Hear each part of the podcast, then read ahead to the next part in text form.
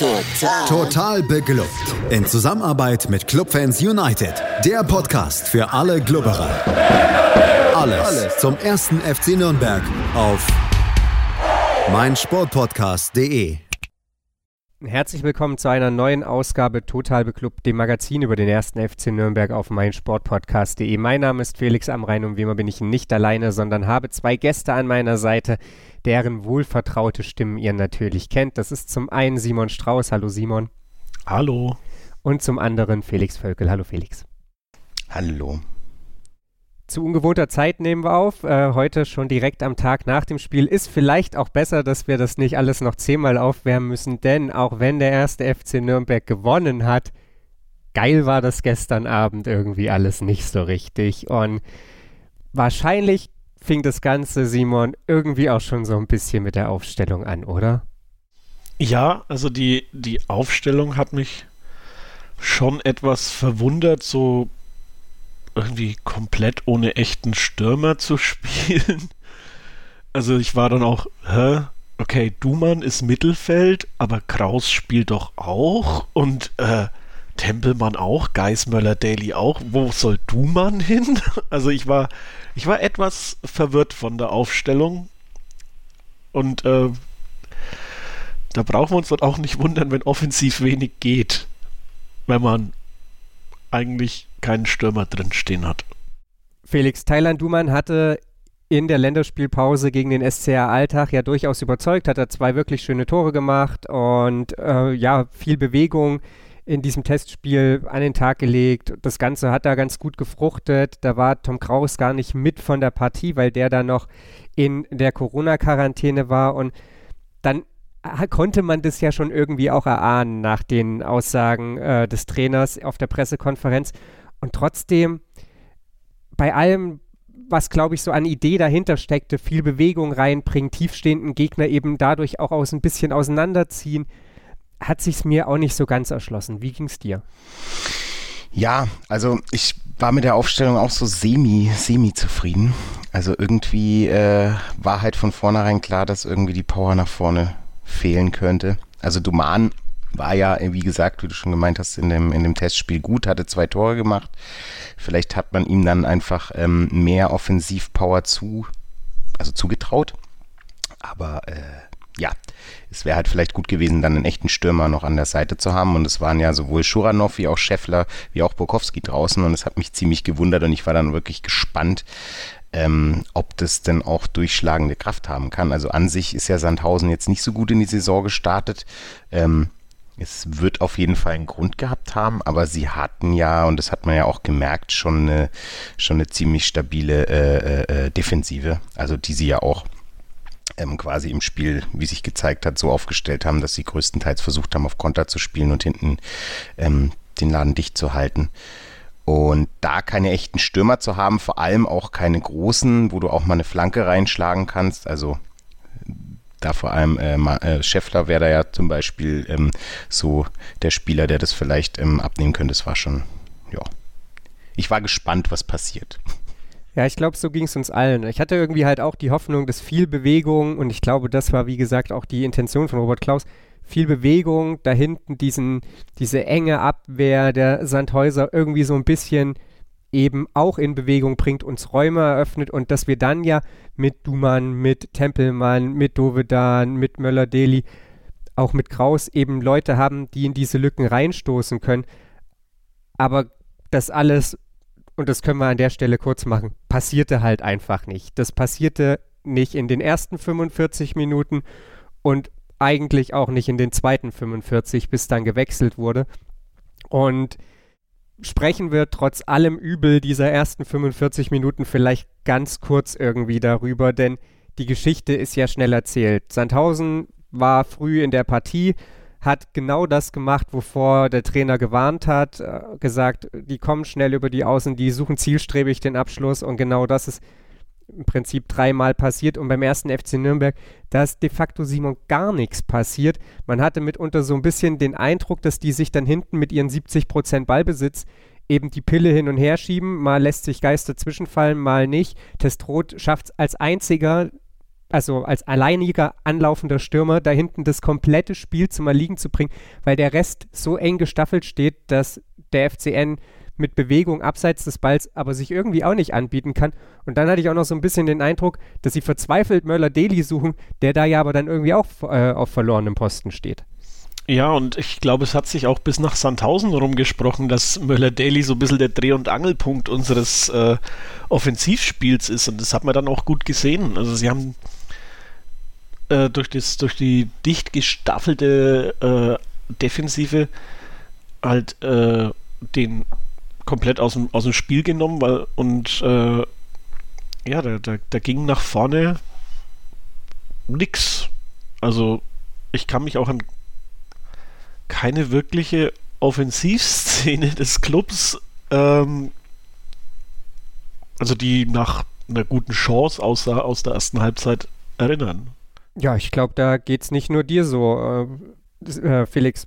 Das, was da offensiv zustande gebracht wurde, das war aus dem Spiel wenig und nach Ecken noch weniger.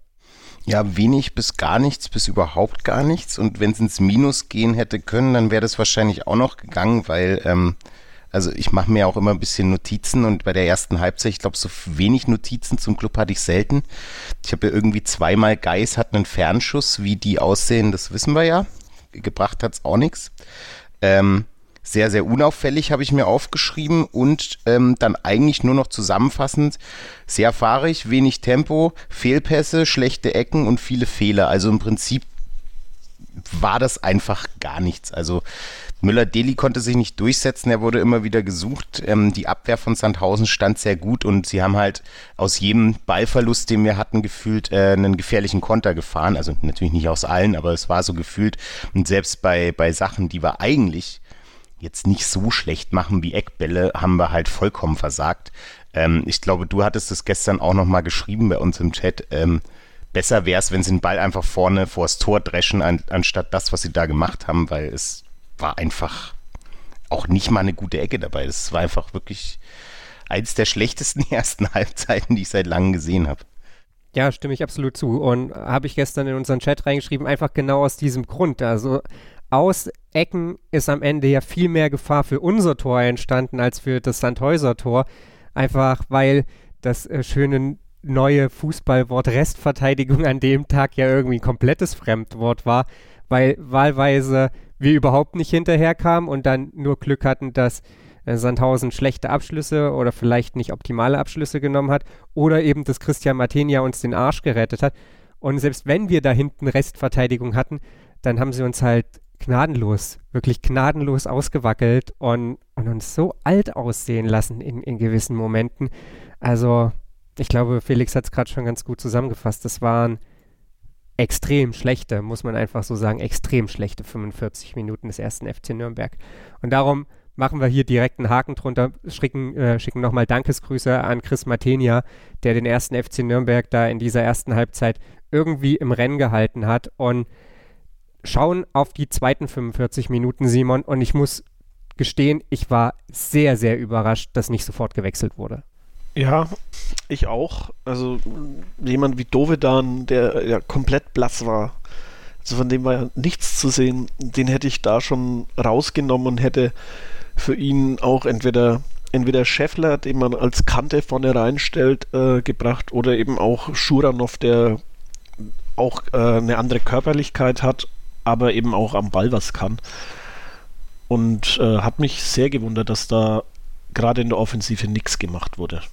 Ich glaube, da geht es dir, Felix, nicht so viel anders. Es war dann, auch muss man jetzt halt einfach so knallhart da am Ende festhalten, so dass das Spiel dann zwar ein wenig offener wurde und Nürnberg so ein bisschen mehr Zug zum Tor hatte und dann eben auch mal Abschlüsse 53. und 62. Minute, aber ich nach wie vor das Gefühl schon hatte, dass Sandhausen dem Tor einfach viel, viel näher ist. Auch zwischen diesen beiden Möglichkeiten durch Möller-Daly gab es Chancen, ich glaube drei Stück sogar für, für Sandhausen durch Ritzmeier, der ja, weiß ich bis heute nicht, warum der im Konter gefühlt auf einmal stehen bleibt. Durch äh, Testrot gab es, glaube ich, noch eine. Dann gab es noch die, die Flanke, die beinahe ins Tor reinfällt. Also auch zu diesem Zeitpunkt, diese ersten 15, 16, 17 Minuten nach der Pause, boah, ganz, ganz schwere Kost irgendwie. Es war immer noch schwere Kost, aber zumindest war es ein wenig besser, dadurch, dass Max Müller-Dede diese äh, zwei Torchancen hatte. Auch ein, muss ich hervorheben, weil es war ja nicht so viel Gutes. Ein sehr, sehr guter Pass auf Max Müller-Deli von Duman über sehr, sehr viele äh, Reihen der Sandhäuser. Ähm, ja, ansonsten ist da einfach weiterhin nichts passiert. Ich kann mir eigentlich nur vorstellen, dass zur Halbzeit nicht gewechselt wurde, weil er einfach nochmal ähm, gucken wollte, Robert Klaus, dass ähm, vielleicht der Plan doch durchgesetzt wird und hat nochmal gesagt, was vielleicht falsch gelaufen ist und wollte nochmal mit der gleichen, den gleichen ähm, Personen das nochmal noch mal versuchen. Ähm, aber so wirklich besser geklappt minimal, aber gut war das dann trotzdem nicht. Und selbst mit den zwei Torchancen von Max Müller-Deli ähm, ja, es ist immer noch kein gutes Spiel gewesen und das hat er ja dann eigentlich auch, äh, na wobei, es ist dann erst das Gegentor gefallen, aber dann auch irgendwann gemerkt, noch früh genug. Das Gegentor ist ein gutes Stichwort, denn ich habe es gerade eben schon gesagt, Chris Martinia hält und hält und hält und hält auch wirklich gut und einfach auch Torchancen, wo, wo die Torwahrscheinlichkeit hoch ist, wo wo er sich gut reinwirft im 1 gegen 1. Ich glaube ja irgendwie Expected Goals wäre zur Halbzeit 1,33 oder sowas für Sandhausen. Ähm, und dann flutscht ausgerechnet so eine Murmel da rein, Simon, bei der er komplett machtlos ist, was dann aber halt auch irgendwie bezeichnend ist. Ja, also es, das war ja auch vorher, also es, ich meine, es war von, es war ein, ein Einwurf und Geis macht erstmal eine Kerze im Strafraum und äh, bei seinem zweiten Versuch schafft es, dass der Ball immerhin aus, Stra aus dem Strafraum rauskommt, aber da halt genau vor die Füße von Höhen. Und äh, Martenia sieht den Ball spät, also der war perfekt ins lange Eck, äh, ins linke Eck geschossen und da kann er nichts machen. Aber ich würde jetzt auch mal sagen, so einen macht halt Höhen auch nicht jeden Tag. Also ich weiß nicht, ob der genau so gewollt war. Aber ja, es, es war halt wirklich, also das war einfach auch vorher schlecht verteidigt und da hat unsere, unsere Defensive einfach Martenia alt aussehen lassen. Und äh, da kann man eigentlich erwarten, dass so ein Ding, also ich bis zur Mittellinie gebolzt wird, wenn man da so einen Befreiungsschlag macht und nicht äh, nach 20 Metern äh, also fünf Meter außerhalb vom Strafraum äh, wieder, aus, wieder aufkommt. Also ja, fand ich ganz, ganz schlecht von uns. Das kann ich nachvollziehen. Insgesamt Murmel vielleicht auch ein bisschen das unzutreffende Wort. Das war ja ein ganz schönes Ding, Felix, dass er uns da reingeschweißt hat, Höhen. Und Simon hat sicherlich einen Punkt. Ähm, selbst wenn er den so will, geht er halt in 98 von 100 Fällen eben nicht rein. Äh, und da knallt er eben genau rein, weil er die gefühlt auch gar nicht so vorhandene Lücke irgendwo zwischen allen Beinen hindurch findet und das Ding dann genau neben dem Pfosten schweißt. Aber klar, Stichpunkt, äh, Einwurf verteidigen und dann auch Situation einfach klären. Und, und vor allem dann auch diesen Rückraum da in dem Moment dann unter Kontrolle haben, das sind, glaube ich, hier die relevanten Punkte. Denn selbst wenn Geist den da schlecht hinköpft, dass da jemand ich hätte gerne mal irgendwie noch so eine Hintertorperspektive gesehen, aus wie vielen Metern Höhen eigentlich angelaufen kommt, weil gefühlt kann der ja einmal über einen kompletten Platz rennen, bevor der auf das Ding draufzimmert. Ja, also das war so ein, so ein eigentlich ein typisches äh, Gegentor vom FCN in den letzten beiden äh, Saisons. So, der Ball geht irgendwie in den Rückraum und jemand äh, schießt aus der zweiten, dritten Reihe und er geht rein. Aber ja, Martinia kann man definitiv keinen Vorwurf machen, der hat den einfach spät gesehen. Der Ball geht wahrscheinlich, äh, wie ihr schon meintet, in sehr, sehr wenigen Fällen rein. Wenn man sich aber halt anguckt, ich glaube zur Halbzeit hatten sie es angezeigt, die Expected Goals von Sandhausen waren irgendwie 1,2, vom Club waren es 0,13, dann ist es halt auch so, dass irgendwann ein Schuss, wenn immer wieder Schüsse kommen, auch mal reingeht. Oder die Wahrscheinlichkeit natürlich steigt und äh, ja, auch wenn ich glaube, die Wahrscheinlichkeit bei dem Schuss 0,1 war, ähm, ist es halt immer noch eine Wahrscheinlichkeit und er war trotzdem ziemlich platziert, ging halt durch, durch die Reihen. Das ist ja auch ein bisschen Glück. Martinia sieht ihn spät und dann haben wir halt das Gegentor, weil eben schlecht verteidigt davor. Also nicht den Ball direkt, den Schuss, sondern eben genau wie Simon meinte davor. Den musst du halt einfach weiter rausschlagen oder kontrollierter ähm, abspielen. Was war euer Gefühl zu diesem Zeitpunkt? Ich habe es gestern ja schon auf unseren Social-Media-Kanälen gepostet. Simon war sich ja schon in der vierten Minute sehr sicher, wird ein unverdienter Sieg an dem Tag. Aber ich muss sagen, in der 66. Minute war, war mein Glaube schon komplett erloschen. Also ich habe angesichts der Leistung, die wir bis dahin gebracht haben, wirklich zu keine gar nicht mehr daran geglaubt, dass, dass wir dieses Ding umbiegen. Wie ging es dir, Simon? Ich bleib bei meiner, blieb bei meiner Meinung. Also ich dachte, nee, also jetzt hat Sandhausen das verdiente Tor geschossen, also dass sie sich wirklich lange erarbeitet haben. Aber wer, wer solche, äh, ja, so viele Chancen nicht macht, das ist das Gesetz des Fußballs, der wird bestraft. Also ich ging immer noch davon aus, dass wir hoch unverdient gewinnen. Dein Optimismus in allen Ehren. Felix, äh, warst, du, warst du ähnlich optimistisch wie, wie Simon? Also dadurch, dass sich auch personell ähm, kurz danach auch nichts geändert hat, also zumindest kurz danach meine ich fünf Minuten lang nichts, hatte ich das dann eigentlich abgehakt mit, okay, Sandhausen macht jetzt wahrscheinlich noch das 2-0 und dann ist das Ding vorbei.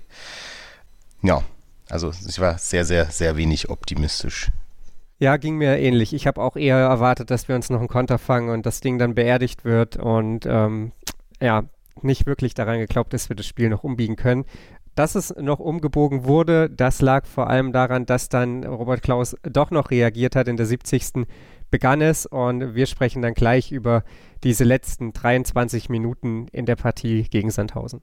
In der 70. Minute wechselte Robert Klaus erstmalig und brachte dann das Personal, das in Teilen zumindest wir uns irgendwie schon von Anfang an gewünscht hätten. Erik Schuranov kam für Nikola Dovedan. Schuranov ja in der Länderspielpause mit der U21 unterwegs, traf unter anderem gegen, oder nicht unter anderem, traf gegen San Marino beim Länderspiel.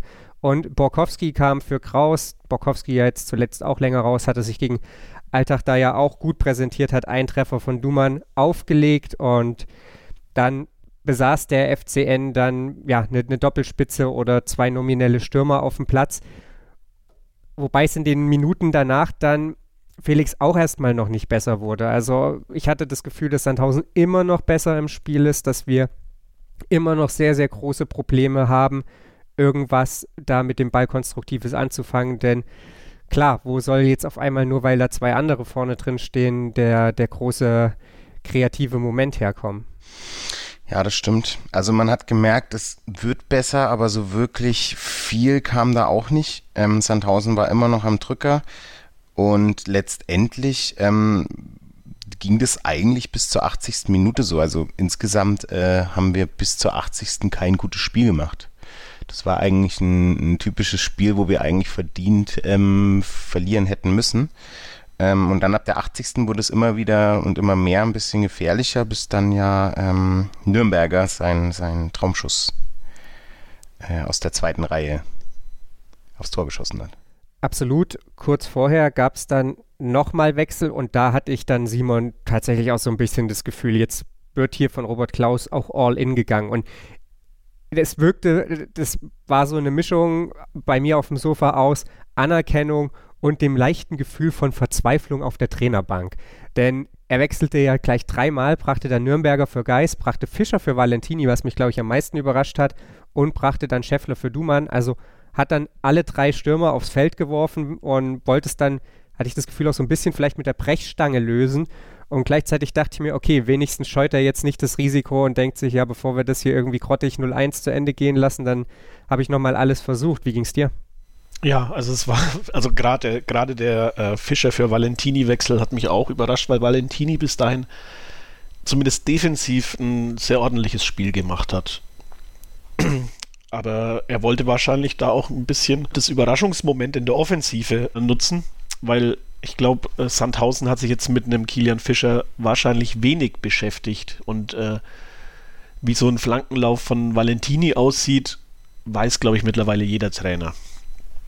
Und äh, also Fischer hatte dann auch, fand ich, ein, zwei ganz gute Offensivaktionen, wo er sich da mal im Mittelfeld durchgesetzt hat. Also es fand, war dann für mich auch ein, ein guter und nachvollziehbarer Wechsel nach so ein paar Minuten sich das anschauen. Ah ja, also es war es war schon ein bisschen Verzweiflung, glaube ich, dabei von und, und ein bisschen Brechstange. Aber im Endeffekt hat sich's ja rentiert. Also von daher alles richtig gemacht, Robert Klaus. Äh, Chapeau. Ja, definitiv. Äh, Robert Klaus, bester Mann, direkt nach Chris Martinia, alles eingewechselt, was nötig war, um das Spiel zu gewinnen. Nee, Spaß beiseite. Es gab so einen, um noch ganz kurz bei Kilian Fischer zu bleiben, so einen Moment, relativ kurz, glaube ich, nach seiner Einwechslung, wo er irgendwie so Höhe Mittellinie sehr aggressiv draufpresst und aber den Passweg neben sich komplett aufmacht und da dann hinten auch schon wieder ganz schön Gefahr entstanden ist, wo ich mir dachte, oh, wenn das der Wechsel war, dann holla die Waldfee, mal gucken, wo uns das noch hinführt. Aber wie gesagt, ging ja am Ende alles gut äh, und das vor allem dann eben auch durch, Felix hat es schon angesprochen, den Schuss von Fabian Nürnberger.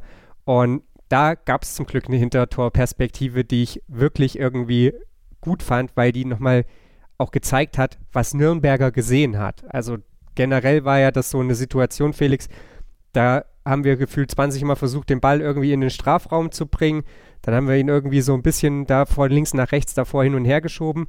Und dann kommt der Ball bei Nürnberger an und aus dieser Hintertorperspektive sieht man halt, dass für ihn die Schussbahn einfach auch komplett offen ist und er das Ding dann da wenn ich zum ersten Tor, zum, zum Gegentor von Sandhausen Rakete gesagt habe, nicht weniger raketig dann in die Kiste schweißt. Ja, der war halt auch schön angeschnitten und äh, hat sich dann noch ein bisschen gedreht, was dann wahrscheinlich sehr unangenehm für den, für den Torhüter war, den überhaupt zu halten. Ähm, war schon echt guter Schuss und ich habe auch, glaube ich, kurz danach gesagt, äh, dass sich Johannes Geis vielleicht das nochmal genau angucken könnte, weil das ist eigentlich ein Weitschuss, wie er, wie er äh, gemacht wird. Ähm, ich weiß nicht, ob er den genauso treffen wollte und wie oft er den genauso trifft, das war auf jeden Fall ähm, ein mega gutes Tor. Ähm, er hatte freie Sichtbahn, deswegen war es auch vollkommen berechtigt, dass er da einfach mal einfach mal schießt, nachdem wir ähm, in der Zeit vorher das einfach, wie du schon meintest, immer nur hin und her gespielt haben und nicht so wirklich durchkam. Und dass der dann halt so schön da reingeht, das war halt wirklich so eigentlich so der, der, der Wendepunkt, weil ab da irgendwie der Club auch gemerkt hat, okay, hier ist doch noch was zu holen.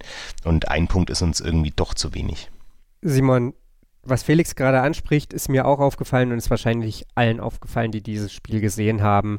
Bis zur 80. Minute passiert nichts oder wird, um es salopp auszudrücken, halt wirklich großer, großer Müll zusammengespielt. Und Sandhausen hat dieses Spiel trotz de facto null Ballbesitz irgendwie im Griff. Und dann treffen wir und macht sich in dem Moment dann einfach die tabellarische Situation und vielleicht auch ein bisschen der Charakter der Nürnberger Mannschaft bemerkbar, dass in Sandhausen der Kopf angeht und bei uns der Glaube? Ja, also es, es war dann so dieses, okay, scheiße, jetzt ist noch was drin, wir haben noch zehn Minuten, irgendwie können wir es schaffen. Und vor allem Sandhausen ging ja auch äh, wirklich einen, einen, einen großen körperlichen Aufwand auch. Also das, das, hat ja auch Kraft gekostet, das Ganze. Und äh, da kann es schon sein, dass der Club dann mit den eben fünf frischen Kräften sich dachte, okay, die, da, da können wir jetzt wirklich noch was holen. Und so haben sie dann auch gespielt. Also es war bei, als ich früher noch aktiv war, war das bei uns auch immer so, dieses äh, irgendwie späten Anschlusstreffer geschossen und irgendeiner hat dann äh, auf den Platz gerufen, komm, äh, die können nimmer aber bei uns war das meistens so das 1 zu 8 oder so, dass wir geschossen haben und da war das eher als Scherz gemeint. Aber ich glaube, dass so also beim, beim Club äh, könnte das tatsächlich dann so funktioniert haben. Es war dann auch so, dass Felix Sandhausen auf einmal auch nochmal ein bisschen anders im Spiel war. Es gab äh, diese zwei taktischen Fouls von Okorochi und Diekmeyer kurz hintereinander und Nürnberg dann ich habe vorhin gesagt, ein bisschen halt verzweifelt. Das war ja jetzt nicht mega zielstrebig und, und durchdacht, was wir dann da irgendwie auf den Rasen gebracht haben, aber versucht einfach auch mit, mit Wucht dieses Spiel für sich zu entscheiden. So ein bisschen, vielleicht so ein bisschen wie das, was Bremen gegen uns gemacht hat. Einfach den Ball da erstmal vorne reinbringen, vorne reinbringen, vorne reinbringen und versuchen präsent zu sein in der Hoffnung, dass entweder die den Fehler machen oder wir eben das Glück auf unserer Seite haben das war so ein bisschen mein Eindruck, wie diese letzten fünf, sechs Minuten dann da irgendwie abgelaufen sind und, und wie wir versucht haben, dieses Spiel auf unsere Seite zu ziehen irgendwie. Ja, ich glaube, dein Vergleich mit äh, Bremen, der ist ganz gut, weil im Prinzip sie ja gegen uns am Ende das Spiel einfach gewinnen wollten. Das hat man ja gemerkt und deswegen halt immer wieder versucht haben. Das war nicht wirklich gut, irgendwie das Tor zu machen und das war bei uns ähnlich. Also es gab da, also natürlich Max Müller-Deli, der sowieso immer mit dabei ist, wenn er noch kann, wobei er auch immer fitter wird, ähm, spielt er jetzt auch größtenteils immer durch. Nürnberger war auch sehr, sehr spritzig und hat versucht, äh, irgendwie noch das Tor mitzumachen und Duman auch immer wieder mal einen genialen Moment gehabt. Das war, es war aber nicht, nicht zwingend. Also es war jetzt auch nicht so, dass wir sie überrumpelt haben, aber wir haben es versucht. Und das haben auch die Sandhäuser gemerkt und dann mit dem ein oder anderen, also taktischen Foul, was einerseits ja natürlich, also Max Müller-Deli das, das eine und bei Hand gegen Handwerker das andere natürlich die Nürnberger Mannschaft auch aufregt und ein bisschen aus dem Konzept bringen sollte. Also es war so beides, so den Angriff einstellen und auch so ein bisschen, bisschen Nadelstiche setzen und ähm, ähm, nerven, damit sie halt nicht noch ein Tor schießen. Und letztendlich wäre das ja fast aufgegangen. Eigentlich hatte ich schon mit dem Schlusspfiff gerechnet, aber dem war dann ja nicht so. Nee, dem war nicht so und nicht nur, weil Fabian Nürnberger eben aus der Distanz traf, gab es dann da irgendwie so ein bisschen Relegationsvibes, hatte ich den Eindruck. Der Ball kommt, ich formuliere es mal so, etwas kurios vielleicht zu Erik Schuranov, Simon, aber am Ende ist er eben im Tor.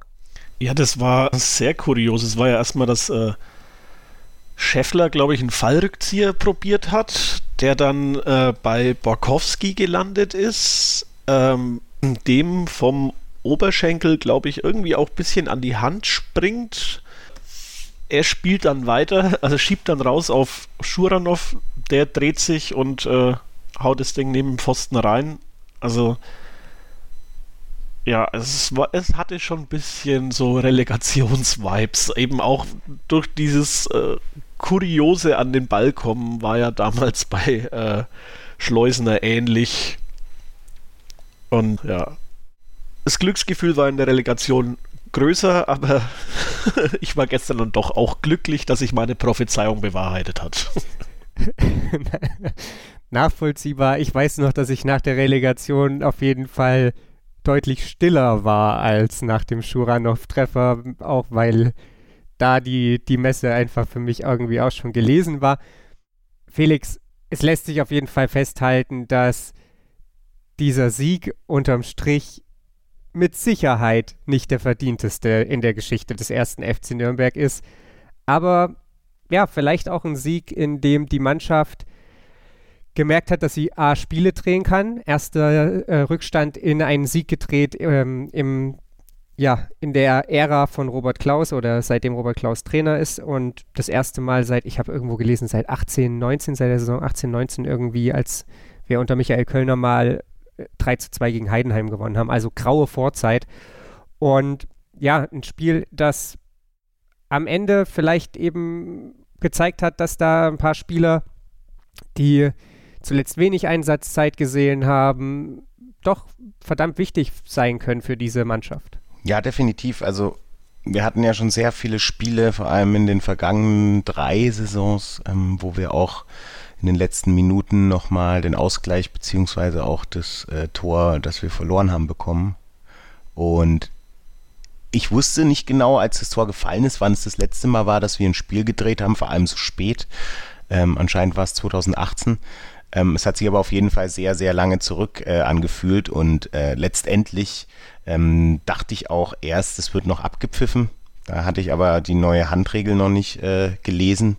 Ähm, die ich auch nicht so ganz verstehe, aber das ist egal. Am Ende hat das Tor gezählt und wir haben irgendwie dieses Spiel gedreht und zwar das erste Mal seit, seit langem und das hat einfach gut getan und ich glaube, das ist auch so ein bisschen das, was ähm, uns ja eigentlich schon die ganze Saison so ein bisschen äh, den Rücken auch stärkt. Das ist halt auch eine, eine Portion Glück plus Wille. Also wir gewinnen ja auch sehr viele Spiele 1 zu 0 ähm, und da gehört halt auch viel dazu. Und das eine ist natürlich auch, dass das Glück ein bisschen erzwingst. Und das haben wir eigentlich in dem Spiel, aber erst die letzten zehn Minuten, aber haben wir in dem Spiel gemacht und deswegen ähm, dann letztendlich unverdient auf jeden Fall äh, gewonnen, aber es gibt mir auf jeden Fall ähm, einen positiven Ausblick auf den Rest der Saison. Und das ist ja auch irgendwie, ich weiß gar nicht mehr seit wann, der beste Saisonstart, glaube ich, seit 18 Jahren oder so.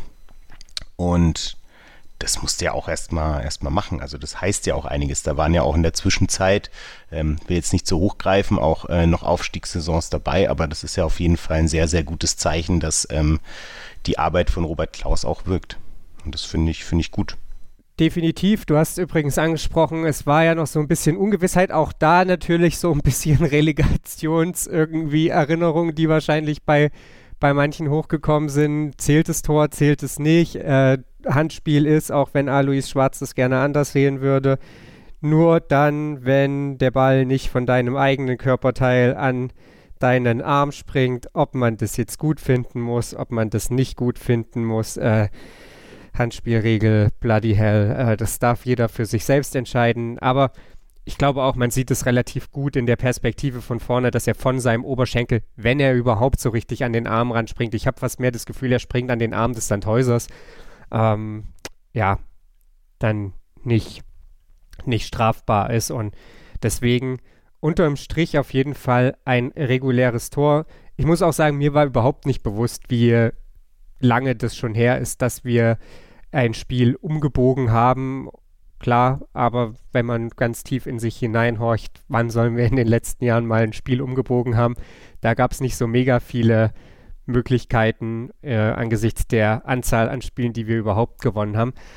Und ja, so steht unterm Strich äh, eine Partie, die mit, ich habe es gerade eben schon mal gesagt, äh, großer, großer Sicherheit nicht verdient gewonnen wurde, aber eben unterm Strich äh, gewonnen wurde. Und deswegen holt der erste FC Nürnberg die nächsten drei Punkte, klettert in der Tabelle weiter nach oben, beziehungsweise klettert so ein bisschen an Paderborn heran, setzt sich weiterhin im oberen Tabellendrittel fest. Und ja, was dieses Spiel dann unterm Strich bedeutet, darüber sprechen wir gleich hier auf meinsportpodcast.de. Wie viele Kaffees waren es heute schon? Kaffee spielt im Leben vieler eine sehr große Rolle. Und das nicht nur zu Hause oder im Café, sondern auch am Arbeitsplatz. Dafür gibt es Lavazza Professional. Kaffee am Arbeitsplatz, der genauso lecker schmeckt wie in eurem Lieblingscafé. Die perfekte Kaffeelösung für jede Art von Unternehmen. Klein, mittel, groß. Ihr habt auf jeden Fall einen Kaffee, der schmeckt. Die richtige Motivation für eure Arbeitstage. Alle Infos zu Lavazza Professional findet ihr auf lavazzapro.de mit allen Kaffeelösungen für euer Büro. Wo der erste FC Nürnberg am Ende des Spieltags stehen wird, das können wir natürlich nur ganz im groben erahnen. Zum Zeitpunkt der Aufnahme liegt der FC St. Pauli gegen Darmstadt 98 1 zu 0 hinten. Ansonsten steht es hier überall 0 zu 0 und außerdem sind fünf Spiele noch überhaupt nicht angepfiffen, beziehungsweise vier Spiele und dann gibt es ja noch das Nachholspiel von St. Pauli gegen Sandhausen am Mittwoch. Deswegen halten wir uns mit der Tabelle gar nicht so groß auf. Wie gesagt, wir wissen, der erste FC Nürnberg hat mit diesen drei Punkten sicherlich was dafür getan, sich weiter im oberen Tabellendrittel zu etablieren, Felix. Und er hat, wir haben es auch gerade eben schon mal so ein bisschen angedeutet, sicherlich auch was für Selbstvertrauen getan und was für ja, fürs eigene Ego. Fabian Nürnberger hat nach dem Spiel so ein bisschen was durchschauen lassen. Natürlich gut zu wissen, dass wir Spiele drehen können. Es ist gut zu wissen, dass wir Jungs von der Bank den Unterschied machen können, dass wir so viel Qualität eben auch einwechseln können, dass wir ein Spiel umbiegen können. Ähm, glaubst du, dass das ja für den weiteren Saisonverlauf noch eine Rolle spielen kann? Oder ist das dann vielleicht auch zu viel, weil wir jetzt ein einziges Mal ein Spiel gedreht haben.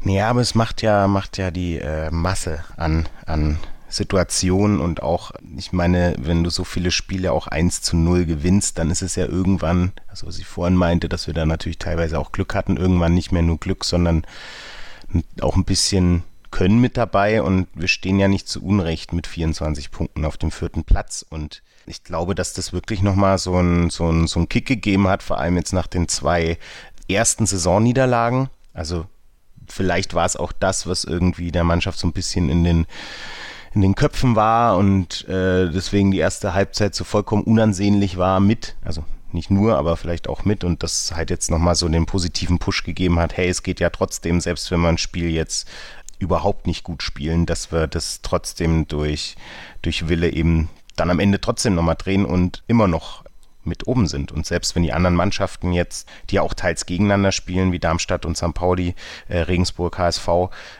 können sich gegenseitig die Punkte wegnehmen oder eine von beiden muss gewinnen, dann sind wir immer noch mit oben im Spiel und haben somit eigentlich ähm, auf jeden Fall auch eine gute Chance, erstens das Saisonziel zu erreichen, was ja 5 bis 8 ist. Ich glaube, da sind wir, sind wir sehr gut im Soll und vielleicht auch ähm, ähm, oben mit anzugreifen. Was natürlich nicht das Ziel ist, aber es, es sieht so aus, wie wenn wir das auch auf jeden Fall mitmachen könnten. Und das ist eigentlich eine sehr, sehr positive Entwicklung und tut auch der Seele sehr gut, wenn man sich überlegt, wie die drei Saisons davor gelaufen sind.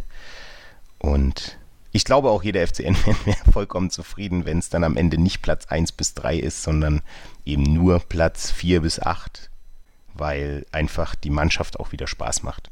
Das auf jeden Fall, auch wenn wir über 80 Minuten gestern wenig Spaß daran hatten.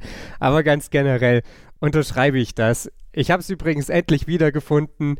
Wann hat der erste FC Nürnberg letztmalig ein Spiel gedreht, damit wir dieses Detail hier nicht unter den Tisch fallen lassen. 29. Spieltag, Saison 17, 18 und da war es dann 3 zu 2 gegen Heidenheim. Also lange, lange her, Simon. Und dann ja, gab es einen Aufstieg und danach viel graue Maus und viel Abstieg. Und ja, jetzt sieht es ja momentan doch tatsächlich sehr, sehr gut aus. Felix hat es gerade so ein bisschen angesprochen. Davor eben die unglückliche Pokalpleite im Elfmeterschießen, dann das Spiel gegen Darmstadt, das Spiel gegen Bremen, das, das auch nicht gut war.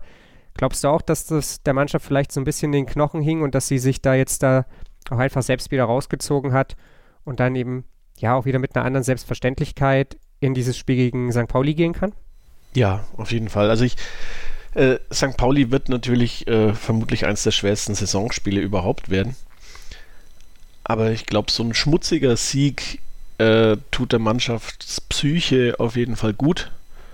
Und äh, die werden komplett anders auftreten gegen St. Pauli, als jetzt, äh, sagen wir mal, die ersten 82 Minuten gegen Sandhausen aufgetreten sind. Also ich gehe davon aus, da wird schon, das wird ein relativ offener Schlagabtausch werden, ähm, wo jede Mannschaft aufs erste Tor drängt.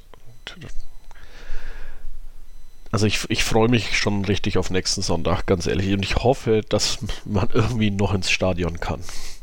Auf jeden Fall dürfen nicht viele ins Stadion, das steht an dieser Stelle fest und soll auch gar nicht irgendwie in, in Frage gestellt werden. Die Inzidenzenkarte und alle anderen Geschichten kann jeder Person hier selbst lesen. Äh, da glaube ich, brauchst keine zweite Meinung dazu. Von mir, Felix, Simon hat gesagt, er glaubt, dass St. Pauli eines der schwersten Spiele der Saison wird.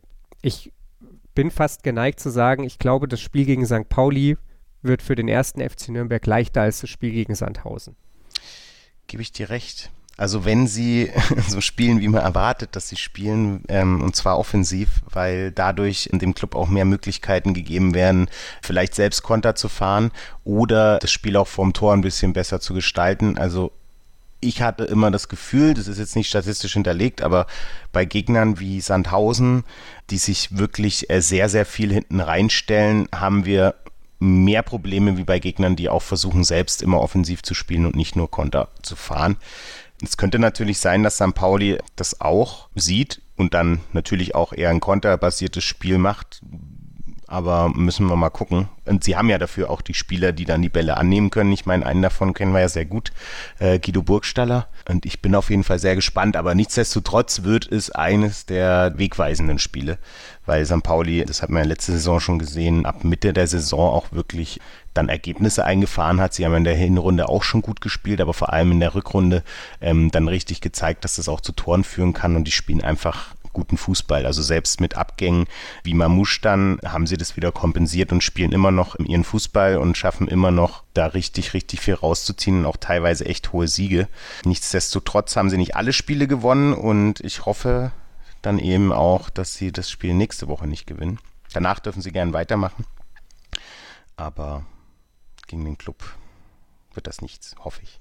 Ich glaube das auch, dass eben dieses Thema Mannschaft spielt mit, Mannschaft spielt nicht mit, uns ganz generell halt entgegenkommt, dass wir, und das hat ja auch Robert Klaus gesagt, deswegen hat man ja auch Alltag unter anderem eben in der Länderspielpause als Testspiel gewählt, dass wir ein Problem eben damit haben, wenn Mannschaften sehr, sehr tief steht, weil wir dann einfach keine spielerische Lösung finden, diese Reihen auseinanderzuziehen. Und das würde ich behaupten, lässt sich statistisch mittlerweile durchaus belegen. Ja, wir haben jetzt gegen Sandhausen gewonnen, aber Wir müssen uns ja nur daran erinnern, wie wir jetzt 40 Minuten darüber gesprochen haben, aber wir haben 0 zu 0 gegen Aue gespielt, wir haben 0 zu 0 gegen Ingolstadt gespielt.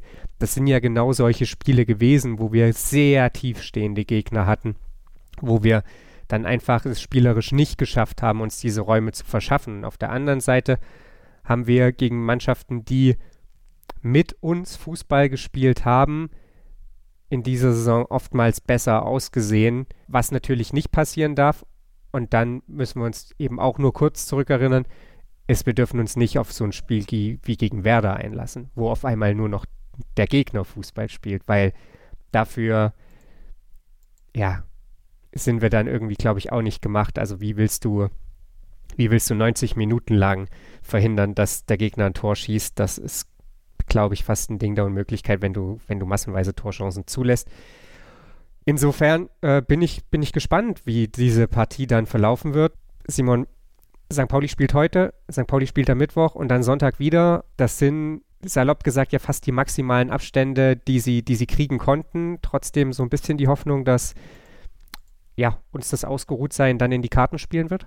Die Hoffnung ist da, aber ich glaube, ähm, das, äh, das, ist ja wie eine englische Woche für St. Pauli und ähm, die gibt es unterm Jahr auch.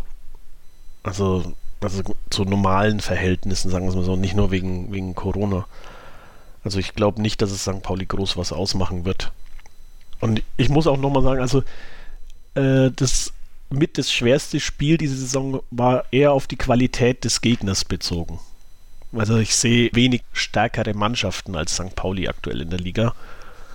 Oder keine und äh, darauf war es bezogen. Nicht äh, auf die, wie man, wie man spielt und dass es uns gegen äh, mitspielende Mannschaften leichter fällt. Das ist also da der Meinung bin ich auch. Ging mir wirklich nur um die Qualität des Gegners. Ich glaube, ich sehe noch eine, die ähnlich stark ist, äh, aber auch nur noch eine und das ist tatsächlich Darmstadt. Und gegen die haben wir ja 2-0, wie wir wissen, verloren. Lustigerweise aber auch in einem Spiel, in dem Darmstadt gar nicht so mega viel fürs Spiel getan hat. Ne? Das ist ja dann irgendwie schon fast kurios. Das ist, das erwarte ich irgendwie von St. Pauli anders. Und Darmstadt führt gerade 1-0 gegen St. Pauli. ja, immer aber noch, mittlerweile 26. Minute. Ja, gucken wir mal. Vielleicht kommt der FC St. Pauli ja auch angenockt, verliert gegen Darmstadt, sieht gegen Sandhausen nicht nur 83 Minuten nicht gut aus und dann sind hier die Vorzeichen auf einmal ganz andere. Ich bin auf jeden Fall gespannt insgesamt. Ja, da glaube ich, können wir auch, wir haben das jetzt schon mal so ein bisschen durchklingen lassen, kann man aber unterm Strich absolut zufrieden sein damit, wo der erste FC Nürnberg steht. Und es ist ja auch irgendwie großartig und es ist einfach auch geil, dass man sich auf so ein Spiel gegen St. Pauli freut, oder? Also wenn ich einfach nur überlege, wie wir vor einem Jahr darüber geredet hätten, da hätten wir jetzt schon wieder Schiss gehabt, dass wir da am Sonntag die Hucke voll kriegen. Ja, Definitiv. die Angst schwebt immer noch mit. ja. Selbst wenn es passiert, ist es nicht so schlimm, weil wir ja ansonsten auch gut gespielt haben und schon gut Punkte geholt haben. Wir sind auf jeden Fall gespannt, was dann am Ende da rauskommt. Nächste Woche Sonntag ist es soweit. Bis dahin ist noch ein bisschen Weg zu gehen. Wir sprechen natürlich im Laufe der nächsten Woche dann auch mit einer Anhängerin des FC St. Pauli darüber, wie es sich auf dem Kiez in Hamburg so anfühlt. Und äh, ja, ansonsten gibt es gar nicht mehr so viel zu sagen. Ich bedanke mich auf jeden Fall erstmal bei Simon und bei Felix, dass sie sich Zeit genommen haben hier am Samstagmittag. Und dann sei natürlich darauf hingewiesen, falls ihr den Podcast heute am Samstag schon anhört, dass morgen am Sonntag um 11 Uhr die Clubfrauen gegen RB Leipzig spielen und überraschenderweise doch ein Heimspiel haben und kein Auswärtsspiel. Corona lässt auch da grüßen. Also schaltet ein oder schaut vorbei und dann, wie gesagt, hören wir uns nächste Woche hier wieder auf meinsportpodcast.de und wenn euch gefallen hat, was ihr hört, dann folgt uns auf den sozialen Kanälen, abonniert den Podcast und dann hören wir uns nächste Woche wieder. Bis dahin, macht's gut und bleibt gesund. Ich habe mich natürlich schockverliebt, weil die war wirklich ganz, ganz klein. So begann die Mensch-Hund-Beziehung zwischen Christina und Tierschutzhund Frieda. Und wie es danach, nach dem ersten Moment der Verliebtheit, so weiterging und welche Klippen es danach zu umschiffen galt, das hört ihr in der neuen Ausgabe von Iswas Dog, dem Podcast für harmonische Mensch-Hund-Beziehungen. Iswas Dog mit Malte Asmus. Überall, wo es Podcasts gibt. Total beglückt. In Zusammenarbeit mit Clubfans United. Der Podcast für alle Glubberer. Alles, Alles zum ersten FC Nürnberg auf meinsportpodcast.de.